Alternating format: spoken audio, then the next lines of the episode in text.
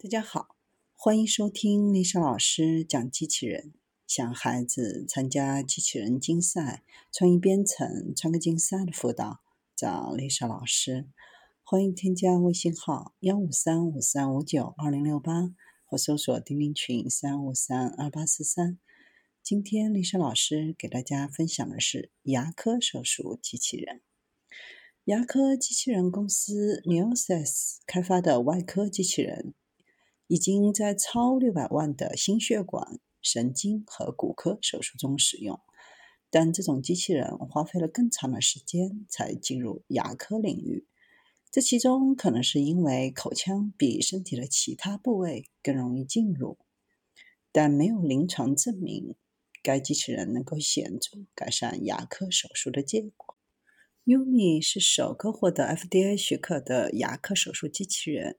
FDA 许可程序指的是允许医疗器械上市，前提是制造商能够证明该器械跟其他被许可的器械本质上是等同的。跟 FDA 的审批程序不同，企业无需提交大量的临床前或临床数据才能获得审批。机器人的特点是它的机械臂可以从一个可移动的基座向外伸展。拥有触觉指导功能，让牙医预先看到一些手术过程。医生可以在整个过程当中控制和接触器械和病人，可以防止钻血或钻过特定的深度，从而避免涉及解剖结构如神经和窦腔，即使病人在这个过程当中动了。优米的设计是为了协助程序规划。有一个显示病人牙齿渲染的软件来提供支持。医生可以在手术中自由调整手术计划。平台还可以使用第三方植入物，在九十分钟内完成手术。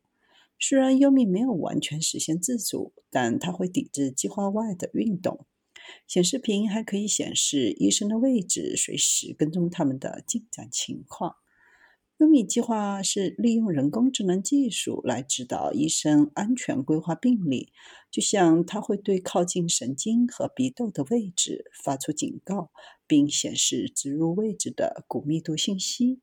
由于牙科时间会输入病人的信息，上传病人的扫描结果、计划过程，并通过优米进行手术。这些记录数据增加了使用机器学习的长期机会，从而使医生能够简化他们的临床工作流程，优化手术过程计划。在美国五十个城市当中，已有超两千七百例牙科手术使用了优米。公司还在全国各地巡游，为牙医提供一种安全的方式来观看这个机器人。